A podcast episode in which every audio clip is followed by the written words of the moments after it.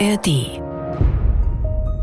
Ich bin Susanne Böttcher und für diesen Podcast treffe ich besondere Menschen. Durch ihren Beruf, einen Schicksalsschlag oder eine Lebensentscheidung sind sie zu Personen geworden, die abseits dessen leben, was viele in unserer Gesellschaft als normal empfinden. Heute geht es um einen Mann, der Tatorte reinigt es ist mittlerweile so, dass man wirklich so ein Näschen für den Beruf entwickelt hat und ähm, es ist auch, äh, die Leute, manchmal stirbt jemand im, in einem Mehrfamilienhaus und die Leute merken nur, es riecht unangenehm. Und bis sie erfahren, was es ist, und dann übergeben sie sich. Also der Geruch ist schon sehr speziell. Das ist Thomas Kund. Der Familienvater ist 44, war in einem früheren Leben mal Versicherungsvertreter und hat sich irgendwann entschieden, den Beruf zu wechseln und Tatortreiniger zu werden. Egal ob Unfall, Verbrechen oder Suizid, die Einsatzgebiete für Tatortreiniger sind umfassend. Die Arbeit von Thomas Kund beginnt, wenn Polizei, Spurensicherung und Bestattungsunternehmen bereits weg sind. Und wenn Hausmeister und Gebäudereiniger an ihre Grenzen kommen. Die Arbeit findet oft im Verborgenen statt. Denn die Beschäftigung mit dem Tod hat in unserer Gesellschaft meist nur wenig Platz. Und viele Menschen sterben einsam. MDR aktuell. Tabubruch. Der Podcast über Schicksale hinter die Nachrichten. Ich weiß nicht, wie es euch geht, aber bei Tatortreiniger denke ich sofort an die berühmte NDR-Sendung Der Tatortreiniger mit Bjarne Mädel in der Hauptrolle und seine skurrilen Fälle.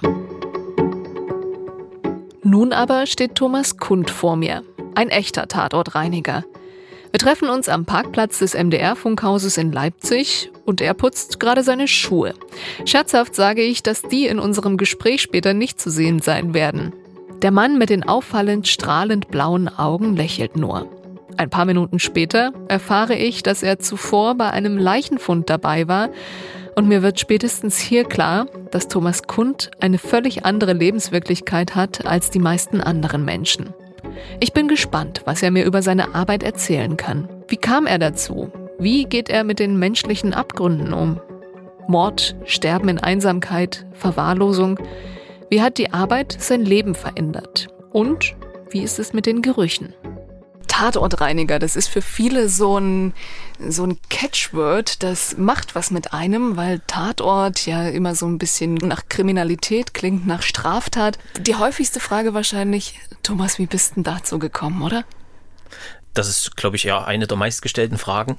Ähm und ich beantworte die auch total gerne, weil ist ja spannend für jeden. Ähm, es ist so, ich interessiere mich für alte Sachen. Also alles, was alt ist, was irgendwie eine Antiquität ist oder irgendwie Geschichte hat, das interessiert mich.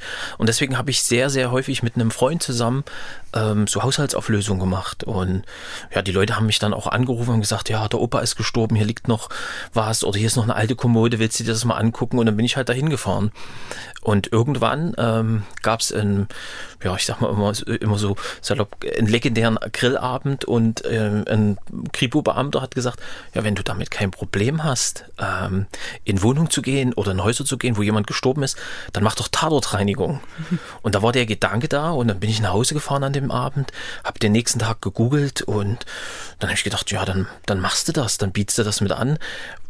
Eigentlich mit dem Hintergedanken, dann bin ich der Erste in den Wohnungen und sehe die ganzen Antiquitäten und Schnäppchen sozusagen. Ja. Es ist äh, gar nicht mehr so und ich bin mittlerweile auch ich werde langsam zum Minimalisten, also ich muss noch ein bisschen aufräumen und noch ein bisschen ein paar Sachen aussortieren, aber ähm, bin gar nicht mehr so der Jäger und Sammler. Mhm.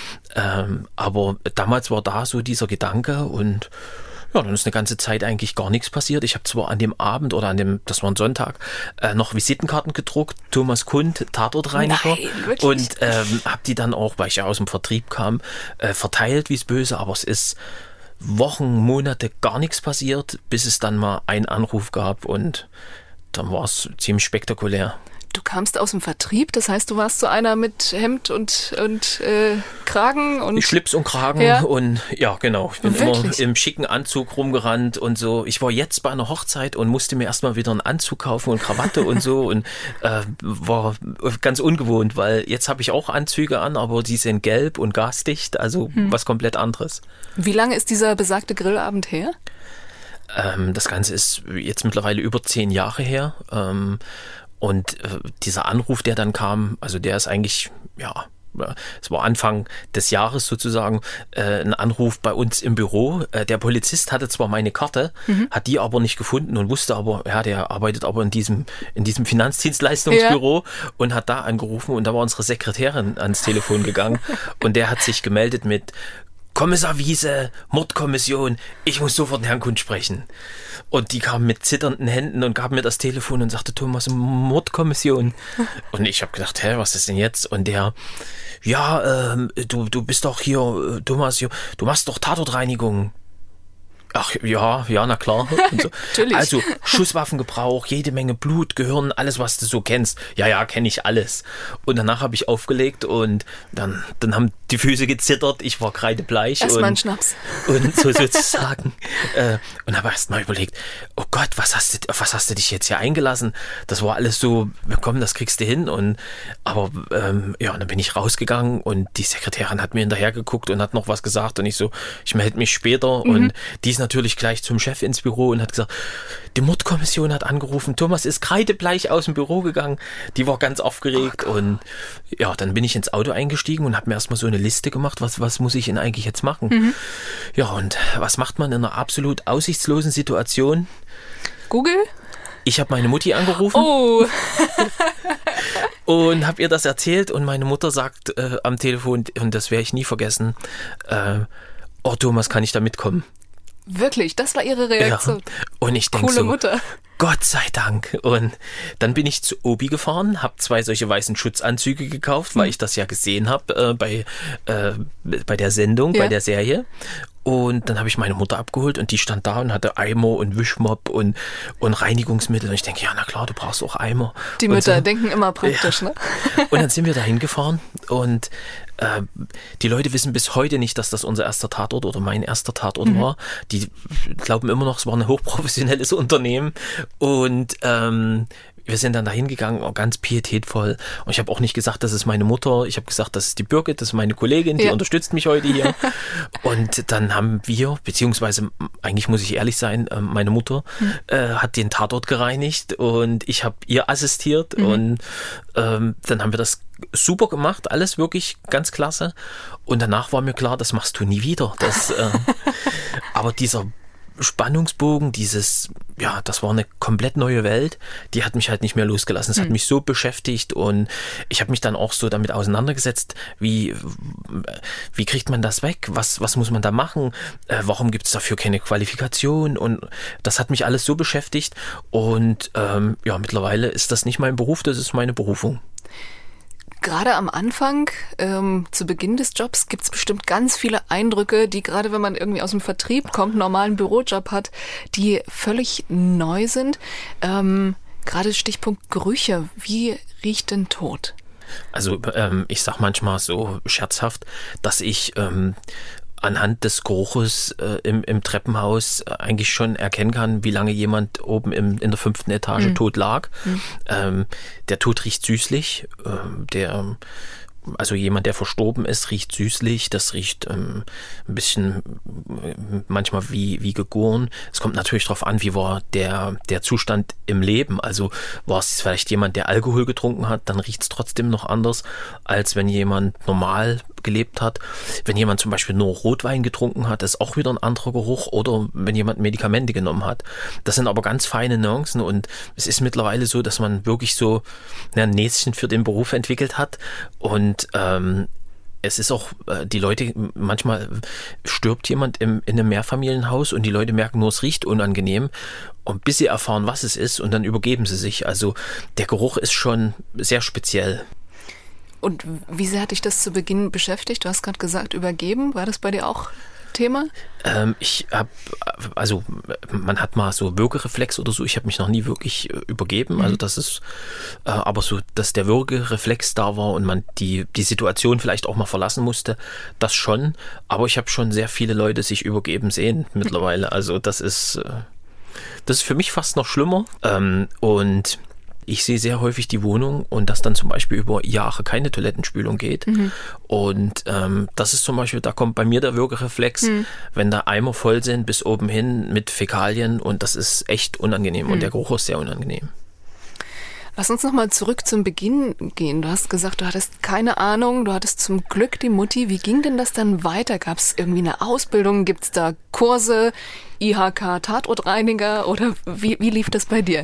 Also gibt es tatsächlich und äh, mittlerweile bieten wir selber Kurse an mhm. ähm, und bilden aus über drei Tage Theorie, Praxis und auch einen kaufmännischen Part.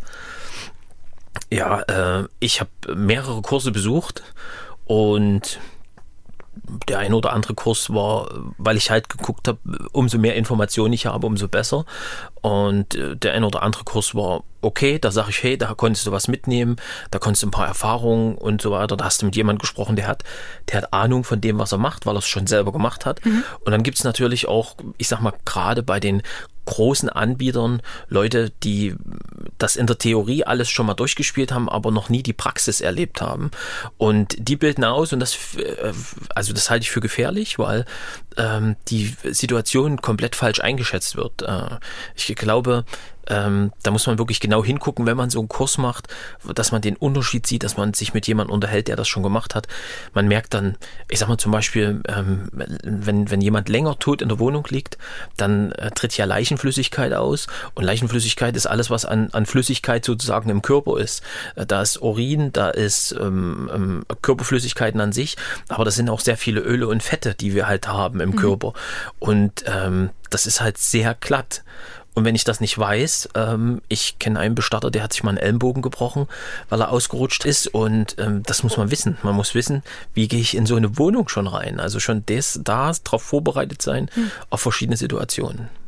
Was hat denn am Anfang dein Umfeld gesagt? Die Mutti wusste es nun als Erste. Wie ging es dann weiter? Wie hast du das irgendwie kommuniziert? Und die Sekretärin natürlich, hast du es dann aufgeklärt? Ich habe das ähm, äh, nicht aufgeklärt, sehr lange nicht und habe das für mich behalten. Und äh, die hat mich dann auch wochenlang immer immer so angeguckt, wie, was, was muss denn da passiert sein? Und die war auch richtig freundlich zu mir. Das war sie nicht immer. Aber ähm, es war wirklich, äh, ähm, ich, ich war selber in, in einer Lebensphase, in so einer Selbstfindungsphase, wo ich mit mir im, im, im Klaren sein musste, wo willst du denn hingehen?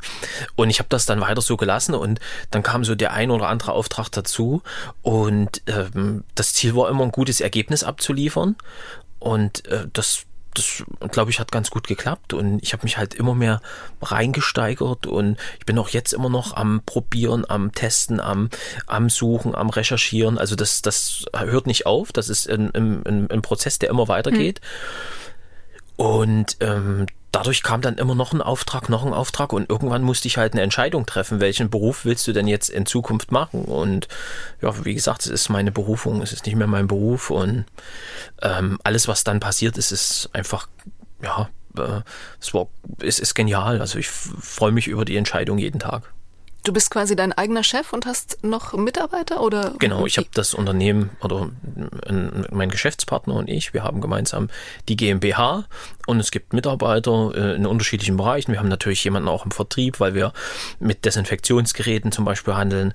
Wir haben Reinigung, wir haben ähm, Räumtrupp. Also das ist alles aufgeteilt in unterschiedliche Arbeitsbereiche und auch ich bin, weil die Frage kommt ganz oft, äh, bist du denn selber noch, reinigst du denn selber noch Tatorte, machst mhm. du noch selber? Also ich komme gerade von einem Tatort und äh, beziehungsweise von einem Leichenfundort, das muss man äh, unterscheiden. Und ähm, im Anschluss nachher geht's äh, direkt zu einem Tatort und da ist es so, da geht's um einen Mord, wo ich ähm, sage, das ist für mich immer noch mal so, so ein Gänsehautmoment, weil äh, wenn wenn da jemand sozusagen das Leben von einem anderen beendet. Hm. Und das finde ich, ja, das finde ich äh, sehr traurig und sehr schlimm. Hm. Wir schauen gleich nochmal auf das, ähm, auf den Komplex, was das überhaupt mit dem, mit dem Kopf macht. Du siehst ja ganz viele, ganz viele Abgründe von Menschen, die nicht mehr mit ihrem Leben klarkommen. Dann natürlich dieser strafrechtliche Aspekt. Deshalb nochmal eine leichte Frage. Bist du privat ordentlich? Nein.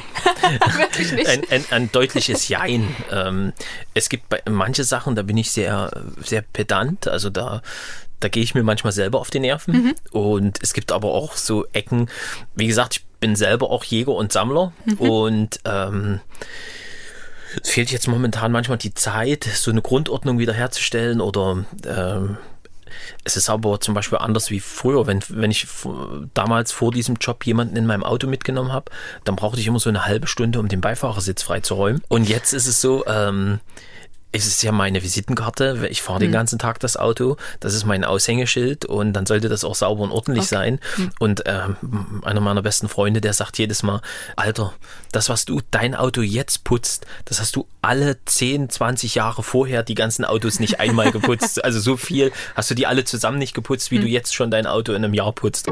Über den recht holprigen, fast hemdsärmlichen Start in sein neues Berufsleben bin ich durchaus erstaunt. Thomas Kund ist da komplett offen. Ich bin froh, dass das Gespräch mit dem Tatortreiniger und Desinfektor so locker und unterhaltsam beginnt. Aber ich weiß auch, dass es nicht so amüsant weitergehen wird. Denn natürlich möchte ich mit Thomas auch darüber reden, was ihn im Innersten beschäftigt, wie ihn seine Aufträge vielleicht auch mitnehmen, aber auch, wie es rein technisch abläuft, so eine Tatortreinigung. Lass uns mal auf den Aspekt schauen, wie geht Tatort reinigen? Also du bekommst einen Job, einen Anruf, wie gehst du dann weiter vor? Du bekommst einen Wohnungsschlüssel, schließt auf und wie betrittst du dann diese Wohnung? Ähm, es kommt halt immer auf die Situation drauf an. Also ich weiß zum Beispiel, ist es ein Mord, ist es ein Suizid, ist es ein Unfall mhm. und, oder ist es eine lange Liegezeit? Also sehr häufig, also 60 Prozent unserer Fälle sind ja äh, Verstorbene, die mehrere Wochen, Monate oder Jahre tot in der Wohnung liegen. Mhm. So und ähm, zum Suizid nochmal. Ähm, ich berichte selber da nicht drüber, weil es gibt diesen Werteeffekt. Äh, bitte, bitte, bitte, es gibt immer einen Weg und es gibt immer eine Lösung. Und ich komme jetzt in die Wohnung hin, also ich bekomme den Schlüssel von der Polizei, von der Hausverwaltung, von den Angehörigen mhm. und dann mache ich mir erstmal vor Ort äh, einen Überblick. Ich mache eine Fotodokumentation und dann meistens eine Erstmaßnahme und zwar vernebeln wir die Wohnung, äh, entweder wegen der Insekten, mhm. also wenn wir eine große Population haben und natürlich auch ähm, Keim, Bakterien und Viren redu reduzieren. Also wir haben so eine Sandwich-Methode, sagen wir dazu eine Erstmaßnahme dieser Vernebelung und danach wird sozusagen die Grobschmutzreinigung gemacht. Und ganz am Anfang, bevor ich das alles mache, sage ich immer, wenn ich die Tür aufmache, in Gedanken, manchmal auch nuschlichst vor mir her, Hallo, mein Name ist Thomas Kund, ich bin Tatortreiniger und Desinfektor. Ich bin heute hierher gekommen, um hier sauber zu machen. Und ich hoffe immer, dass da keiner sagt, ja, kommen Sie rein. oh Gott. und ähm, genauso mache ich das, äh, äh, wenn wir dann die Arbeit gemacht haben, mhm. dass ich dann sage, mein Name ist Thomas Kund. Ich war heute hier als Tatortreiniger und Desinfektor. Meine Arbeit ist erledigt. Ich wünsche Ihnen eine gute Reise. Und ich sage nicht auf Wiedersehen, ich, ich sage immer, mach's gut, weil ich möchte jetzt nicht wiedersehen. Ja, ja. Und das ist für mich tatsächlich auch so ein kleiner Abschluss. Also da hat man so diesen Cut, wo man sagt, ich habe mich verabschiedet hm. und ich kann das hinter mir lassen, hm. weil ähm, ein Tatortreiniger sollte nie Arbeit mit nach Hause nehmen. Homeoffice während Corona. genau. Ähm, wie ist denn das, das Gefühl, das Grundgefühl? Bist du noch aufgeregt, bevor du so eine Wohnung betrittst? Du hast ja gerade beschrieben, dass du da sehr pietätvoll bist und ich kann mir schon vorstellen, dass da eine gewisse Distanz da ist. Da hat ja schließlich jemand gelebt, das war seine Privatsphäre und nun ist er tot es ist, also man kann ja diese Wohnung auch oder die, die, die Wohnräume auch lesen. Also ähm, ich, ich erfahre die Geschichte der Menschen, alleine weil ich mich umgucke, wie, wie, äh, wie haben die gelebt, was waren das für Leute, mhm. was hatten die beruflich vielleicht gemacht? Also war das jemand, der sehr akkurat war oder also das ist das, also alleine die Geschichte ist schon mega spannend und ähm, häufig ist es ja so, dass wir die Wohnung dann komplett beräumen. Mhm und ähm, es gibt ja die drei Phasen des Todes. Also wir haben ja als erstes den, ähm, den Herztod, mhm. äh, dann kommt der, der Hirntod und dann der biologische Tod. Also alle Zellen im Körper sind irgendwann abgestorben und dann ist der Mensch wirklich tot. Mhm. Und ähm, für mich ist die vierte Phase und es gibt für mich dann noch die fünfte Phase. Die vierte Phase wirklich, wenn wir die Wohnung ausgeräumt haben, da, da ist ja Nippes, den wir wegschmeißen. Der mhm. Eiffelturm, den man sich zur Hochzeitsreise gekauft hat, mhm. der hat für uns ja keinen Wert. Das ist Plastik, das, der, der fliegt ja weg.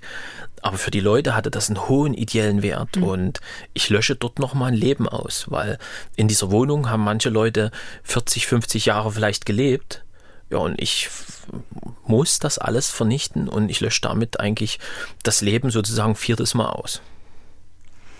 Was machst du als erstes beim, beim Tatort reinigen? Also gibt es ein, ein, System oder kommt das immer darauf an, in welchem Zustand die Wohnung ist? Genau, also es ist schon der Zustand entscheidend. Ähm, wenn die Leute zum Beispiel im Bett verstorben sind, dann wird als erstes die Matratze desinfiziert und dann in, in Folie eingeschweißt und kommt dann nachher in die Verbrennung. Und so sind die anderen Steps dann auch, dass man bestimmte Sachen, dass man den Grobschmutz wegräumt. Ähm, zum Beispiel, wenn jemand länger lag, ist ja viel Leichen, ähm, also ich sage immer Leichenschmatze, weil das wirklich so fettige Pampe ist. Und äh, der Begriff ist mittlerweile auch äh, in der Rechtsmedizin angekommen. Also, und ähm, da wird ja zum Beispiel eine äußere Leichenschau gemacht, um bestimmte Sachen äh, auszuschließen, wenn, wenn der Verstorbene aufgefunden wird. Und ähm, dann schneidet man die Kleidung zum Beispiel ab und die liegt dann noch da und mhm. die räumen wir dann zusammen. Die kommt in spezielle Boxen und äh, das sind so die ersten Steps und dann geht's ans Schruppen, Schruppen, Schruppen. Thomas Kund redet offen über seine Arbeit, über die die meisten Menschen wenig wissen. Von den Schicksalen, die dahinter stehen, erfährt man kaum etwas. Nur am Rande kommen sie vor, zum Beispiel in den Nachrichten. Der tote Mann hatte über Monate unbemerkt in seiner Wohnung gelegen. Nachbarn hatten am Freitag die Polizei alarmiert, als sich auf Klopfen und Rufen niemand meldete. Die Feuerwehr brach die Wohnungstür auf und entdeckte die Leiche. Dienstagabend fand die Polizei in einer Wohnung eines Mehrfamilienhauses in der Rabenauer Straße eine tote 60-jährige Frau. Polizei und Staatsanwaltschaft ermitteln wegen eines Tötungsdelikts. Der Leichnam wurde laut Polizeisprecher in einem äußerst verwahrlosten Zustand vorgefunden. Ein Notarzt konnte nur noch den Tod der älteren Dame feststellen. Thomas Kund geht aber seiner Arbeit als Tatortreiniger nicht nur im buchstäblich stillen Kämmerlein nach, sondern nimmt Interessierte mit in seinen Berufsalltag. Er hat ein Buch geschrieben, hält öffentliche Vorträge und betreibt einen Instagram-Account. Unter ein echter Tatortreiniger kann man ihm folgen und erfährt dann unter anderem das hier. Es gibt ja einen Unterschied zwischen trockenen und feuchten Messis. Ähm, die erkennen wir zum Beispiel daran, ähm, ein trockener Messi äh, hat in seiner Wohnung Gänge, also man kann sich in der Wohnung noch bewegen und ähm, da ist eher so ein, so ein Sammelzwang, alles aufzuheben, alles hat in irgendeiner Form einen Wert. Und ein feuchter Messi, das ist eine hohe Grad äh, der Verwahrlosung. Meistens sind das auch ähm, Konsumenten, äh, drogenabhängig oder ähm, Alkoholproblem. Und ähm, dann ist es, äh, dann gibt's keine Gänge, sondern dann ist der Müll einfach äh, übereinander gestapelt und man muss drüber klettern und drüber gehen. Und bei dem trockenen Messi, dann ist es halt wirklich so, dass man sich bewegen kann. Das sind meistens auch, ähm, ich sag mal, sehr gebildete Menschen sogar und sehr, sehr in, in, in einem Bereich zum Beispiel eine extrem hohe fachliche Kompetenz. Trockene Messis ähm, sind häufig Akademiker ähm, sehr belesen, haben wir sehr viele Bücher oder ein bestimmtes Gebiet, wie hier zum Beispiel, ähm, ist das Gebiet die Eisenbahn. Alles, was mit Bahn zu tun hat, finden wir hier in jedem Raum. Und ja, das ist natürlich auch eine kleine Erlebnisreise, aber äh, wenn man dann so drin steht und sich hier umguckt, dann weiß man, verdammt, das ist extrem viel Arbeit. Wir haben hier richtig lange zu tun, weil wir eben alles wieder in die Hand nehmen müssen und alles äh, sortieren müssen. Und deswegen ja, ist es zwar eine spannende Herausforderung, aber mit viel Arbeit verbunden. Es fällt auf, dass Thomas Kund in seiner Arbeit sehr analytisch denkt. Da gibt es nicht nur die Wohnung, die gereinigt werden muss, er sieht auch die Schicksale dahinter und kann erklären, warum Menschen in den eigenen vier Wänden bestimmte, für viele unbegreifliche Verhaltensweisen pflegen. Also ich hatte mal eine Schwester, die hat dann gesagt, ich verstehe nicht, warum mein Bruder so leben konnte. Mhm. Und da habe ich ihr gesagt, äh, also ich habe ihren Bruder beschrieben und habe ihr auch gesagt, äh, welchen Beruf ihre Eltern gemacht haben. Und da hat sie geweint und hat gesagt, wie können Sie das wissen? Das ist unglaublich. Hm. Und, und habe sozusagen auch so ein kleines bisschen die Kindheit kurz beschrieben. Ich habe das nicht studiert und ich, ich maße mir das auch nicht an. Und ich will da auch kein äh, Psychologe sein für, für die Situation. Ähm, aber man kann halt wirklich ein paar Sachen erkennen. Und ich glaube auch, also es wird sehr viel über Messis berichtet, aber viele wissen gar nicht diesen Unterschied, den mhm. ich jetzt hier zum Beispiel auch beschrieben ja. habe. Der, der ist gar nicht vielen bekannt, sondern man sieht immer bloß diese Wohnung. Und das ist aber für unseren Job extrem wichtig, weil ähm, bei einem feuchten Messi, also bei einer hohen Verwahrlosung, wenn ich da komme, weil die Leute sind krank, das müssen wir dabei auch berücksichtigen, mhm. ähm, äh, die brauchen unsere Hilfe. Und wenn wir bei einem feuchten Messi räumen, alles leer räumen, alles sauber machen und ihm wieder ein Bett zum Schlafen geben oder ihr, weil das ist auch häufig Frauen, äh, die das trifft, dann, dann sind die sehr dankbar. Das kann ich an einem Tag machen. Mhm. Aber einen trockenen Messi, wenn ich das, wenn ich dem was aus der Wohnung nehme und wenn es bloß ein Zeitungsartikel ist, das ist wie als ob ich dem einen kleinen Finger abhacke. Mhm. Ich kann durch den Stress den Menschen töten. Also die können so viel Stress dadurch haben, dass, dass ich den umbringe mit, mit meiner Arbeit, wo ich es eigentlich gut meine. Ja. Und deswegen auch, wenn manchmal Angehörige sind, also ich wäre sehr häufig ja auch angeschrieben, zum Beispiel bei Instagram, und die Angehörigen schildern ihre Situation, ähm, dann lasse ich mir immer die Wohnung erklären mhm. Und dann sage ich, dann können sie sofort räumen. Und bei anderen sage ich halt, machen sie das um Himmels Willen nicht. Also da, das ist, und ich erschrecke dann immer vor diesen Fernsehsendungen, wenn man dann so bei einem Messi, ja, jetzt räumen wir hier auf hm. und wir machen jetzt in fünf Tagen mit Kamera Ordnung oder hm. so. Ich finde, ähm, das ist ein Vorführen hm. und das ist nicht der richtige Weg, weil es sind dort Menschen dabei, die, die, also die sind krank und die brauchen Hilfe und ich helfe denen nicht, wenn ich dort innerhalb von vier Tagen die Wohnung ausräume. Also wir haben eine Wohnung in Leipzig gehabt, da haben wir zwölf Wochen lang immer donnerstags von 9 bis 14.30 geräumt und danach war auch zu Ende. Das ist eine sehr angesehene Persönlichkeit. Sehr viele kennen den, aber keiner weiß seine Lebenssituation. Mhm. Und dort war es halt auch so. Ich hätte den, wenn wir dort mit einem Schlag alles gemacht hatten, hätte ich dem schwere gesundheitliche äh, Schäden verursacht. War er dabei bei der, bei der Räumung? Ja. ja. Und äh, super sympathisch. Ich erinnere mich da echt gerne dran. Und ähm, dort ist es so, dass wir zu, ähm, eine, eine Flatrate eingerichtet haben. Einmal im Monat besuchen wir ihn. Okay. Ähm, bringt drei, vier Müllsäcke mit, mhm. räumt ein paar Sachen raus und ähm, es kommt ähm, eine Mitarbeiterin mit, die immer sauber macht bei ihm mhm. und er hat dadurch den, er hat selber das gesagt, ich habe jetzt so einen sozialen Zwang, ich muss, es kommt jemand zu mir, ich muss. Mhm. Ich hatte auch mal, mittlerweile ist die Dame verstorben, äh, eine Frau, die, die war bei der Räumung mit dabei und die war fürchterlich. Also ich sag dann auch, sie ich sage das Wort sonst nie, aber hm. in dem Augenblick sage ich, Sie können heute Arschloch zu mir sagen, Sie können schimpfen, aber am Ende des Tages kommen Sie in eine schöne Wohnung. Ja. Und äh, das haben wir auch hingekriegt. Und sie hat mich dann angerufen äh, und das war im Mai.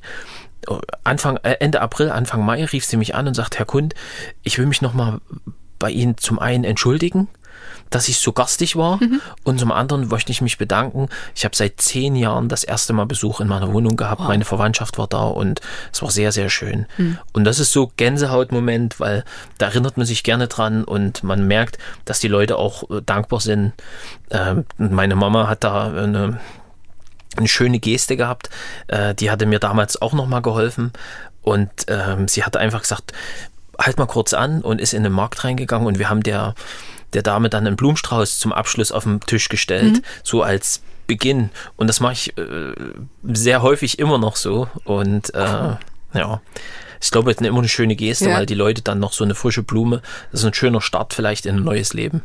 Bist doch ein bisschen Therapeut. Naja, so zumindest kann ich mich, glaube ich, äh, versuchen oder ich versuche mich sehr in die Lage der Leute reinzuversetzen mhm. und ähm, da sind immer wieder Rückfälle und Rückschläge und äh, so, aber ähm, der eine oder andere schafft es und wenn man das hinkriegt, dann ist es doch cool, wenn man hm. den Leuten dort geholfen hat. Wie machst du das mit dem ganzen Müll, der da entsteht? Trennst du nochmal? Guckst du, was kann man vielleicht irgendwie noch zu Geld machen für Angehörige? Was kann komplett weg und wie ist es mit Sondermüll? Also es kommt wirklich auf die Wohnsituation an, ähm, also oder über den oder den Zustand der Wohnung, wenn wir dann kommen, äh, wenn es manchmal so ist, dass man sozusagen was verwertet für die Angehörigen oder manchmal Sachen, die auch, ähm, also ich habe jetzt zum Beispiel der Verstorbene, der hatte noch eine, so eine ganz alte Aktie eingerahmt mhm. und das wollten die Angehörigen gern haben. Dann gucke ich danach, dann suche ich danach und, und manchmal sucht man auch noch Papiere oder Dokumente mhm. oder sowas Wir trennen Müll. Wir trennen zum Beispiel, wenn es machbar ist, Papier und, und recyceln das. Wir recyceln Glas. Dort trennen wir sogar nach Weiß- und Buntglas. Also es ist wirklich, dass, dass auch da wir versuchen, nicht alles bloß zack, zack wegzuräumen. Ähm, manchmal gibt es noch äh, Sachen, die man verwerten kann, wie gesagt, aber ansonsten viel fliegt weg. Manches ähm, direkt äh, in Sperrmüll und manches geht direkt in die Verbrennung. Das, da müssen wir auch trennen. Mhm. Und ähm, eine der meistgestellten Fragen. Also wenn ich jetzt ein, was poste, zum Beispiel bei Instagram, hm. ähm, und es ist eine Wohnung, die extrem voll ist, dann sieht man auch immer Pfandflaschen und dann kommt immer die Frage, was machst du eigentlich mit dem Pfand? Also das ist immer, das die Frage ist, glaube ich, die meistgestellte Hast Frage. Du einen Stammsupermarkt, wo sie dann äh, sagen, ah, der Kunde kommt wieder? Ja, ich habe ähm, mir jetzt ein neues Boot gekauft. Nein, Spaß. äh, also es ist so, ähm, wir, wir bringen manchmal auch Pfand weg, mhm. aber 80 Prozent äh, des Pfand, den wir finden, und das sind mehrere tausend Euro, glaube ich, ähm, schmeißen wir tatsächlich weg. Okay. Weil, ähm, wenn keine Toilette da ist, die müssen irgendwo hinmachen und die benutzen die Flaschen. Und ich glaube, keiner von uns möchte aus, auch wenn die gereinigt und desinfiziert werden oder irgendwas. Nicht für 25 Cent. Nicht für 25, also und keiner von uns möchte diese aus diesen Flaschen nochmal trinken. Mhm. Und ähm, da sich hinzustellen und alle zu reinigen und desinfizieren, mhm. da ist Aufwand Nutzen viel zu hoch. Mhm. Und ähm, es hat auch keiner verdient, äh, bei einer Supermarktkette, die hinten den Pfand sortieren müssen oder mhm. so, äh, davon, Stimmt, ja. ich sag mal, tausend Flaschen zu bekommen ja. von uns. Und ähm, alle machen dort ihren Job, jeder äh, muss arbeiten mhm. und ähm, ja, das haben die nicht verdient und von daher schmeißen wir sehr viel, viel Pfand weg. Mhm. Apropos Arbeit, wir kommen nochmal zurück auf das äh, Thema, wie geht Tatort reinigen. Wenn du reinigst und dort arbeitest, hast du Musik in den Ohren? Hörst du Podcasts oder gar nichts? Nein, äh, ich höre nichts, äh, weil also ich weiß, es gibt Kollegen, die, die machen sich Kopfhörer rein und beim Putzen äh, hören die Musik. Äh, ich mache das nicht. Äh, ich bin Emotionsmensch äh, und ich würde jedes Lied, äh, also wir kennen es ja, äh, unser erster Kuss, hm. wir verbinden ein bestimmtes Lied mit diesem Moment, mit dieser Zeit, wo wir verliebt waren und so weiter. Und so verbinde ich alles mit, mit Musik. Also wenn ich an bestimmten Sachen äh, denke oder so, habe ich auch ein bestimmtes Lied im hm. Kopf. Und ähm, ich ich will nicht, ich sag mal, Apache im Kopf haben ja. äh, äh, und höre das Lied im Radio und denke dran, ach, das war dort, ja, der, da ist ja ganz schlimm die Treppe runtergefallen. Also, also ich möchte diese Lieder nicht mit irgendwelchen Tatorten verknüpfen mhm. und äh, mir die, aus dem Grund höre ich keine Musik. Wie oft rückst du aus? Jeden Tag. Jeden Tag? Ja. Hast du Wochenenden, Feiertage oder gibt es da auch eine Bereitschaft, eine gewisse? Also wir sind 24 Stunden zu erreichen okay. und es gibt auch am Wochenende Einsatz, wobei es trotzdem ähm, da human ist. Aber wir haben jeden Tag mittlerweile, allein in Leipzig, jeden Tag einen Einsatz. Bist du der einzige Tatortreiniger in Leipzig? Nein, nein, nein. Und es wäre noch Platz für zehn Tatortreiniger. Wenn sie den Job ordentlich Wer also machen. Lust hat, was, was glaubst du ist die wichtigste Voraussetzung dafür? Ja, ähm, ohne das soll auch nicht abwerten klingen, aber wenn ich sage, ich mache Hausmeisterdienst und ähm, Hecke schneiden und biete Tatortreinigung noch mit an, dann fehlt mir die, die, die die Regelmäßigkeit wahrscheinlich hm. und vielleicht auch die Ausbildung dafür und äh, ich, ich, also es gibt glaube ich so um die 150, 160 Gewerbeanmeldungen in Deutschland, mittlerweile vielleicht sogar mehr, äh, die da in ihrer Gewerbeanmeldung stehen haben Tatortreinigung und eigentlich müsste es heißen Leichen- und Fundortdesinfektion. Mhm. Aber der Begriff Tatortreinigung hat halt auch was Mystisches. Mhm. Und ähm, ich glaube aber nur 30 Prozent von denen machen den Job wirklich so, wie er gemacht werden müsste. Äh, also ich bin mittlerweile selber Gutachter und Sachverständiger für Leichenfundorte und ich sehe halt auch die Arbeit anderer. Und ähm, ja, ich glaube, da ist es schon wichtig, dass man eine gewisse Qualifikation mitbringt. Tatortreiniger sind also nicht nur Gebäudereiniger oder Raumpfleger, sie haben es mit Situationen zu tun, mit denen Otto Normalbürger normalerweise nicht oder nur in absoluten Ausnahmefällen konfrontiert sind. Und auch diese thematisiert Thomas Kund in den sozialen Medien. Ja, hier sind wir in meiner Wohnung, ähm, habe ich auch lange nicht mehr erlebt. Äh, die Hausverwaltung hat gesagt, die Katzenwohnung. Der Gerichtsvollzieher hat hier die Tür geöffnet, war kurz im Eingangsbereich und hat danach äh, zugemacht und die Schlüssel abgegeben, hat gesagt, ja, können Sie leer räumen. Ja, Leute, das erwartet uns jetzt äh, nächste Woche. Wir hatten die Türöffnung vor ein, zwei Wochen, haben jetzt den Auftrag. Und ja, die Wohnung ist erschreckend, weil ähm, nicht nur, dass die Tiere hier verwahrlost gelebt haben, sondern es waren halt auch Kinder in der Wohnung.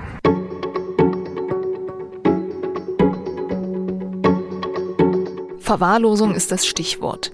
Definiert wird sie als Zustand, in dem die Mindesterwartungen, die die Gesellschaft an eine Person, ein Tier oder eine Sache stellt, nicht erfüllt sind. Vor allem Kinder und Jugendliche leiden, wenn sie aus einer Lebensordnung herausfallen, die sie ja eigentlich tragen und schützen soll. Wie geht Tatortreiniger Thomas Kund emotional mit solchen Wohnungen um? Denn auch ihn lassen diese Schicksale ja nicht kalt. Also gerade wenn es, ich sag mal, ja, um Kinder geht, schon. Also man denkt auch über andere Fälle nach, keine Frage. Aber gerade, ähm, also Tiere können es selber an der Situation nicht ändern mhm. und ähm, Kinder zum Beispiel auch nicht. Und die, die lieben auch ihre Eltern und für die ist das Normalität mhm. und das darf nicht sein. Ja. Es kann nicht sein, dass das Normalität ist, weil wenn das für mich als Kind Normalität ist, werde ich es auch so weiterleben sehr häufig und äh, man kommt ja aus dieser Spirale nicht raus. Äh, wir haben sehr oft diese Situation. Also es gibt gerade wieder ein Objekt, wo ähm, Kinder wohnen, wo, gewohnt haben, wo man sagt, da geht links und rechts der Müll hoch, es gibt nur schmale Gänge mhm. und die einzige freie Stelle, auch in den Kinderzimmern, ist immer nur noch ein Stück vom Bett da war auch, da ist auch endlos viel Spielzeug. Also ich unterstelle nicht mal den Eltern der Mutter, dass die nicht ihre Kinder liebt. Mhm. Die versucht auch damit, ich sag mal, ein bisschen heile Welt vielleicht zu erzeugen und zu helfen oder zu sagen, dass das ist jetzt der Ersatz für den, für die andere Lebenssituation, die hier ist. Aber die Menschen brauchen Hilfe und auch wenn da Eltern sind, ähm, die, die, haben sehr häufig dann Angst, dass denen die Kinder weggenommen werden und so weiter und so fort. Das wird nicht passieren. Wenn man sonst sieht, dass es den Kindern gut geht, werden die Kinder bei den Eltern gelassen. Ähm, deswegen auch da gibt es verschiedene Anlaufpunkte, Sozialamt, Jugendamt. Lieber dreimal mehr gefragt und aktiv nach vorn gehen, als dann, ich sag mal, und das ist sehr häufig dann das, wenn, wenn wir zum Beispiel von einem Messi die Tür öffnen und er noch da ist, mhm. dass dann kommt, jetzt habt ihr mich endlich erwischt. Und es ist dieses Wort endlich dabei, weil das ist ein unheimlicher Druck und Stress, den die durchleben. Das, die fühlen sich ja wie ein Krimineller. Hm. Aber es ist eine Krankheit. Und auch wenn Eltern, wenn jetzt eine Mama ist mit, mit zwei Kindern, wie in der Situation, die wir jetzt gerade haben, die sind krank und die brauchen Hilfe und die bekommen Hilfe. Und mhm. äh, ich werde ja mittlerweile auch häufig angeschrieben, versuche dann die Kontakte dementsprechend herzustellen und so, aber ähm, nicht den Kopf in den Sand stecken, sondern versuchen, sich Hilfe zu holen. Es ist natürlich schwer, weil ähm, das ist genau unser Problem auch in Deutschland, dass zum Beispiel, wenn jemand Depression hat, es gibt tausende Anlaufpunkte, mhm. aber derjenige muss selber los und muss sich selber Hilfe holen. Und ähm, der ist gerade in einer Situation, wo er, keine, wo er keine Menschen sehen will und nicht mit jemanden Leuten, mit Leuten zu tun haben hm. will, der sich zurückzieht. Und hm. in dieser Situation soll er sich selber Hilfe holen. Das funktioniert nicht. Also da brauchen wir ein anderes System auf jeden Fall. Der Tatortreiniger spricht aber nicht nur von einem System. Klar gibt es die angesprochenen Jugendämter und andere Behörden und Anlaufstationen. Wichtig ist laut Kund auch ein Umfeld, das eben nicht weg, sondern hinschaut. Aus seinem Berufsalltag erzählt er mir auch von seinen Beobachtungen außerhalb der Wohnungen. Ich finde, unsere Gesellschaft ist sehr ellenbogenlastig geworden. Also, dass man, ja, erst ich und dann eine Weile nichts. So, es gibt viele, die sagen, nee, nee, ich mache und helfe und das finde ich auch gut. Aber ansonsten sind wir das sieht man ja schon, wie die Leute auf der Autobahn fahren. Also das ist, finde ich, in den letzten paar Jahren sehr viel schlimmer geworden. Und ähm, man, man braucht da nicht weggucken, man kann da helfen, man kann versuchen, Unterstützung anzubieten, Behörden zu informieren. Und wenn ich jetzt kontaktiert werde, mache ich das genauso. Ich spreche mit den Leuten, ich telefoniere dann mit denen und man bespricht die Situation und was man dann machen kann. Ähm, oder ich empfehle halt, äh, ich schicke dann, je nachdem, wie, wie stark ich gerade eingebunden bin, dann die Kontaktadressen direkt hin und sage, dort mal anrufen mhm. und ähm, ihnen wird geholfen. Aber ich mache das auch immer. Äh, ich freue mich dann auch immer, wenn ich mal ein Feedback bekomme, weil es jetzt in einer Stadt ist, die, die einfach nicht mehr in unserem Radius liegt oder äh, dass man dann einfach ein Feedback bekommt. ja, das und das ist geschafft, vielen Dank oder hm. schön für den Kontakt. Und wir sind mittlerweile in Deutschland so gut vernetzt, auch mit anderen Tatortreinigern, äh, dass wir da auch helfen können. Das heißt, du verfolgst die Entwicklung schon lieber mit oder bist du dann eher distanziert und sagst, das, das ist mein Job, der ist hier abgeschlossen? Äh, am Anfang war es so, dass ich auch über die Fälle nicht so viel wissen wollte, mhm. weil ich dachte, hey, dann beschäftigt sich zu viel. Mhm. Und jetzt ist es aber so, ich will eigentlich alles wissen, weil danach stelle ich mir nicht mehr so viele Fragen. Fragen, die sich Thomas Kund dann trotzdem stellt, handeln von Einsamkeit bzw. wie man diese verhindern kann. Laut aktuellen Studien führt Einsamkeit nicht nur zu einem höheren Risiko für Herz-Kreislauf-Erkrankungen, auch die Gefahr an einer Krebserkrankung zu sterben ist bei sozial isolierten Menschen 22 Prozent höher. Maßnahmen gegen Vereinsamung werden jedoch dadurch erschwert, dass sozial isolierte Personen naturgemäß keine Lobby haben. In England zum Beispiel ist daher seit 2018 die weltweit erste Ministerin für Einsamkeit im Amt, um dieses Problem anzugehen. Auch Thomas Kund hat gegen Einsamkeit kein Allheilmittel, gibt mir aber eine Anekdote an die Hand, die auch zum Herzen und zum Verstand führt. Wir kommen manchmal nach Hause gestresst, einen langen Tag gehabt und sind kaputt und ähm, die Frau, so eine ältere Dame im zweiten Stock, die steht jedes Mal draußen an der Tür und guckt einen blöd an die macht irgendeine Alibi-Handlung am Schuhschrank oder irgendwas und mhm. wir laufen dran vorbei, sind einfach nur genervt, weil die Witter da steht und, und man denkt immer, oh, was will die Alte? Es, man ist einfach gestresst, weil mhm. wir einen langen Tag hatten und alles. Ähm, es gab aber irgendwann mal einen Tag, einen Moment, da habe ich sie vielleicht mal angelächelt und habe nett Hallo gesagt. Und seitdem freut sie sich, dass wir kommen. Wir sind vielleicht der einzige soziale Kontakt, der mal gelächelt hat. Und deswegen steht die da draußen. Und wir brechen uns doch keinen Zacken aus der Krone, wenn wir dort an dem Abend dann sagen, Ach, wissen Sie was, Frau Müller, ich hatte heute einen Scheißtag. Es ging lange, ich bin kaputt. Ich freue mich jetzt auf die Badewanne und dann noch ein bisschen Fernsehen gucken und dann schnell schlafen. Aber am Wochenende, da schnattern wir kurz und wie geht's denn Ihrem Wellensittich? Und, und dann einfach wieder gehen hm. und, und sagen, aber dort kurz eine Sekunde zu sprechen, das ist schon mehr wert als, als alles, was man sich sonst vorstellen kann. Dieser kurze Moment, jemanden einen kurzen Augenblick anzulächeln und sagen, schönen Tag noch. Empathie ist für ihn ein wichtiger Ansatzpunkt bei seiner Arbeit. Dabei impliziert ja Tatort im ersten Moment Mord, Totschlag oder Körperverletzung. Wie oft tangieren Thomas Straftaten eigentlich im Arbeitsalltag? Also Mord und Totschlag sind es wahrscheinlich 10 Prozent, mhm. ähm, derzeit steigend. Also wir haben dort eine, doch eine Tendenz, dass es steigt. Und äh, man muss ja noch gucken, äh, wir haben sehr viele äh, versuchte Morde. Äh, schwere Körperverletzungen, auch das sind ja Tatorte. Hm. Da sind es sehr häufig äh, Beziehungstaten. Ich bekomme mit, dass es immer mehr toxische Beziehungen gibt mittlerweile. Und äh, ja, da ist, also auch da habe ich jetzt, ich unterhalte mich ja dann mit den, mit den Opfern, äh, tausche mich da aus und, und frage nach und bin mit manchen auch sehr lange noch im Kontakt. Das ist auch bei Tatortreinigung oder sowas, dass man dann sagt, eigentlich kommst du in einer Lebenssituation, die sehr verwundbar für die Menschen ist. Mhm. Und ähm, ich denke immer, mein, mein Job ist ja so dass man danach nicht mehr mit einem zu tun haben möchte. Mhm. Und ich bekomme Weihnachten Plätzchen geschickt und zu, zum Geburtstag Postkarten und sowas, wo du dann denkst, hey, irgendwo hast du ja doch einen bleibenden Eindruck. Oder manchmal zwischendurch nur einen Anruf und, mhm. und ja, ich wollte mich mal melden und so, also wo du einfach denkst, ja cool, dass, dass man da noch im Kontakt ist. Ja. Und manche kommen sogar zur Show und, und das ist auch faszinierend. Mhm.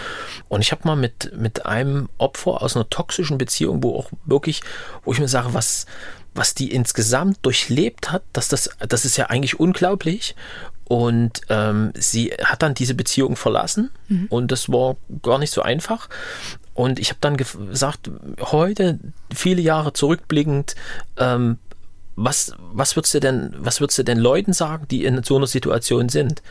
Und sie hat ähm, wenn man die, wenn man sie kennenlernt, denkt man, wow, was für eine, für eine Persönlichkeit. Man kann sich gar nicht vorstellen, dass sie in so einer Beziehung überhaupt gelebt hat, weil mhm. man das von ihr nicht glaubt.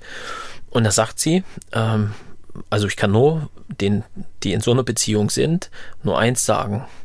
Alles, was danach kommt, kann nicht schlimmer werden. Es kann nur besser werden. Die Situation, wie sie ist, ist das Schlimmste überhaupt und alles danach wird besser. Und auch wenn man denkt, weil diese Isolation vom, vom Umfeld ist ja auch dann da in toxischen Beziehungen mhm. so. Weil man denkt, die Leute wollen nicht mehr mit einem zu tun haben. Die freuen sich, wenn man wieder auf sie zukommt und die helfen einem auch, wenn man sagt, ich brauche Hilfe, ich muss hier raus, kannst du mir helfen? Mhm. Äh, die helfen definitiv. Also äh, alle stehen da mit, mit einer offenen Tür und warten nur, dass du endlich diese Situation verlässt. Also auch da nur die Empfehlung, ähm, das wird alles besser danach und nicht schlimmer. Kein Gespräch mit einem echten Tatortreiniger, ohne auch die berühmte Serie zu thematisieren. Der NDR landete mit der Tatortreiniger mit Bjarne Mädel in der Hauptrolle ja einen Riesenhit. Ich bin Tatortreiniger. Meine Arbeit fängt da an, wo sich andere Leute vor Entsetzen übergeben. Sie haben mit der Polizei gar nichts zu tun. Sie arbeiten im Prinzip einfach nur als Putzfrau. Ach, einfach, einfach. Also, das ist ja so, als wenn man sagen würde, ein Pilot ist im Prinzip einfach nur ein fliegender Busfahrer. Nee, also einfach ein bisschen mehr gehört da schon dazu. Thomas Kund, wie viel an der Serie ist denn wirklich wie im wahren Tatortreinigerleben? Also ich habe ihn äh, persönlich kennengelernt und ich muss sagen, ich habe ja schon viele Leute mittlerweile kennengelernt und ähm, man hat manchmal das Gefühl, sie sind sympathische Menschen hm. und aber hinter der Kamera sind es keine sympathischen Menschen. Mhm. Und äh, bei ihm ist es, äh, also er ist so, wie er ist. Er ist ein genialer Schauspieler mhm. ähm, und, und facettenreich, aber das ist, glaube ich, eine seiner besten Rollen, die er gespielt hat. Und ähm, es ist so. Also Hast das, du da beraten? Nein. Nein, aber ein anderer Tatortreiniger hat das gemacht okay. und ähm, auch sehr gut. Also er hat schon gute Tipps und Hinweise dort mhm. gegeben. Äh, es, es gibt schon so ein paar Sachen, äh, die man, die man sozusagen, also die da wirklich übernommen wurden. Ich habe die, die Serie aufgesaugt und also ich, ich sage immer, ich, alles, was der erlebt, erlebt man auch. Also ähm, wir essen für sich Melba. Nein, für sich Melba-Eis. Äh, das eine Mal kam ein, ein, ich sag mal, Immobilienbesitzer und sagte, ah, kennen Sie die Serie? Und ich stand im, im Konferenzraum und habe auf ihn gewartet und habe unten auf dem Parkplatz geguckt. Mhm. Und er sagt, ach, Sie sind richtiger Tatortreiniger. Kennen Sie denn die Serie? Ich sage, na klar, kenne ich die Serie, aber ich habe äh, eine komplett andere Frage. Ist das unten da ein Maserati Quattroporte?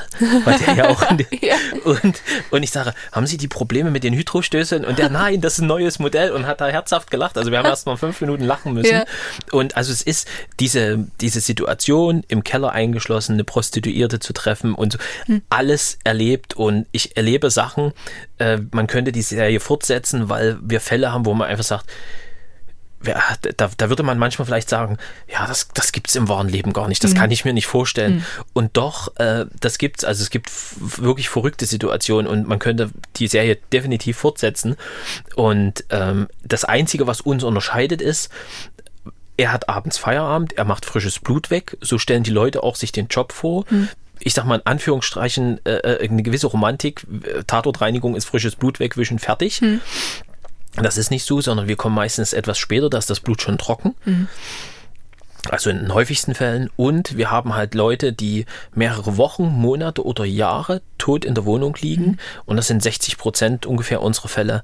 Also sprich, ähm, dort unterscheidet uns der Job, weil wir dann einfach ja, mehrere Tage oder Wochen zu tun haben, bis so eine Wohnung wieder übergeben werden kann und, und fertig ist, zumindest nach unseren, unseren Standards. Mhm. Und ja, aber die, die Sendung ist genial. Eine gute Stunde habe ich mit dem echten Tatortreiniger gesprochen. Über seine Anfänge, seine Entwicklung, Gerüche des Todes und auch über Menschen, mit denen er in Kontakt kommt. Auf mich wirkt er völlig ausgeglichen, mit sich im Reinen auch wenn die Formulierung über einen Tatortreiniger zugegeben fast schon witzig erscheint. Ich möchte meinen Eindruck untermauern und frage Thomas Kund, ob er seinen Traumjob gefunden hat. Ähm, ich hätte es mir nicht vorstellen können, vor zehn oder elf Jahren zu sagen, ja, also das ist meine Traumvorstellung, das ist mein Traumberuf. Und wenn mein Sohn jetzt manchmal sagt, äh, ganz stolz, ich werde mal Tatortreiniger, der weiß noch gar nicht, was es ist, dann mhm. sage ich immer, du kannst alles machen, was du willst auf der Welt. Hauptsache, du bist glücklich. Mhm. Aber ich bin glücklich, ich bin sehr dankbar ähm, für, für den Job, für die Erfahrung und ähm, es ist mein Traumberuf. Jetzt hat sich noch eine ganz andere Ecke aufgemacht. Du hast einen Sohn. Wie alt ist der? Acht. Der ist acht. Das heißt, in der Schule ist das schon ein Thema, auch bei den anderen Eltern? Ähm, also die Eltern, viele natürlich kennen mich darüber hm. auch und über den Job, aber es ist ansonsten kein Thema und ich lasse ihn da auch weitestgehend raus, weil ich glaube, ähm, der soll einfach sein Leben genießen. Mhm. Und ähm, das ist aber ein wichtiger Bestandteil und das ist ja, wenn wir jetzt wirklich zum Ende kommen, äh, ist das für mich, dass man vielleicht auch ein bisschen Erfahrung aus dem Beruf mitnimmt und ähm, es gab im Vertrieb immer so diesen Satz, intensiv arbeiten, intensiv Freizeit. Wenn du viel arbeitest, verdienst du viel Geld mhm. und dann kannst du dir tolle Sachen leisten und tolle Reisen und so weiter und so fort. Für mich ist intensiv Arbeiten, intensiv Freizeit, dass ich konzentriert arbeite, viel konzentrierter, als ich es jemals vorher gemacht habe. Ich bin ganz klar strukturiert über den ganzen Tag. Ähm, das das hat es früher nie gegeben. Also mhm. Leute, die mich jetzt kennen, die, die kennen, lernen ganz neu oder jetzt nochmal neu kennenlernen. Also die lernen neuen Thomas kennen. Ähm, ich arbeite konzentriert und intensiv Freizeit bedeutet für mich kleine, schöne Momente. Also es ist nicht dieses, ich, ich muss jetzt Hubschrauber fliegen und Ferrari fahren oder sowas, brauche ich alles Maserati. nicht. Maserati, Quattroporte. ähm, aber äh, das brauche ich alles nicht, sondern äh, das ist mit meinem Sohn äh, den Gipfel erreichen. Mhm. Ähm, Oldtimer fahren, äh, einfach schöne Momente zu haben, mhm. die man, die man gemeinsam genießt mit, mit Freunden, mit Familie, mit allem drum und dran. Das ist schon fast die Antwort auf die letzte Frage. Und die stellen wir jedem, der hier sich äußert in unserem Podcast Tabubruch. Gibt es etwas, das du dir wünschst? Ich wünsche mir tatsächlich mehrere, mehr solche Momente, mhm. äh, mehr Freizeit, ähm, oder mehr Freizeit brauche ich nicht, weil mein Job, auch wenn ich manchmal 10, 14 Stunden habe oder so, ähm, ich liebe das. Ich mache das ja aus Überzeugung, aber die, dass die Momente lange anhalten, dass man, dass man lange Zeit hat, hier zu sein mhm. und, und ähm, ja, mit Freunden, mit seinem Kind, mit Menschen, die man gern hat, äh, Zeit zu verbringen. Das ist, glaube ich, das Wichtigste. Und das ist, wenn wir jetzt äh, am, am Ende sind, ähm, ich habe beim Programm immer zwei Sachen, die ich so als Botschaft noch mitgebe. Das eine ist, äh, ich hatte mal einen Moment, da habe ich mich über jemanden sehr geärgert. Und ich war, ähm, war wirklich wütend über, über die Situation, war, war enttäuscht von demjenigen. Und ähm, ein anderer Freund sagte zu mir, Thomas, wenn du wüsstest, derjenige hat nur noch drei Tage zu leben, mhm. wärst du den immer noch böse. Mhm. Und es ist doch so, wenn, wenn ich wüsste, derjenige hat noch drei Tage zu leben, wenn ich dem dann immer noch böse wäre, dann ist er ja eh für mich gestorben. Mhm. Dann ist es egal. Aber wenn ich dann sagen würde, nee, dann würde ich das und das noch klären, dann mach's heute und mach's morgen, weil wenn hätte kommt, ist haben weg. Und dann ist der Moment vorbei, dass ich es klären konnte. Und dann ärgern wir uns unser restliches Leben, dass wir es nicht gemacht haben. Eine Sekunde im Leben reicht, um alles zu verändern. Und auf einmal ist alles anders, als man sich gerade vorgestellt hat und gewünscht hat. Und die letzte Botschaft, und die ist für mich immer entscheidend, ähm, wir haben halt diese vier Phasen des Todes. Also ich lösche ja auch nochmal ein Leben aus. Und Menschen sind erst dann tot, wenn wir uns nicht mehr an sie erinnern.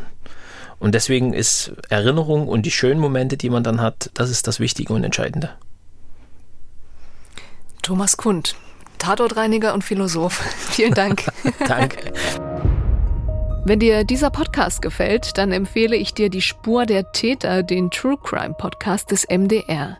Hier geht es um schwere Verbrechen wie Mord oder Entführung, ebenso um Drogenhandel, Kunstkriminalität oder skrupellose Bankräuber. Und wenn auch du ein Thema für diesen Podcast vorschlagen möchtest, dann schreib mir an tabubruch.mdraktuell.de. MDR aktuell. Tabubruch. Der Podcast über Schicksale hinter den Nachrichten.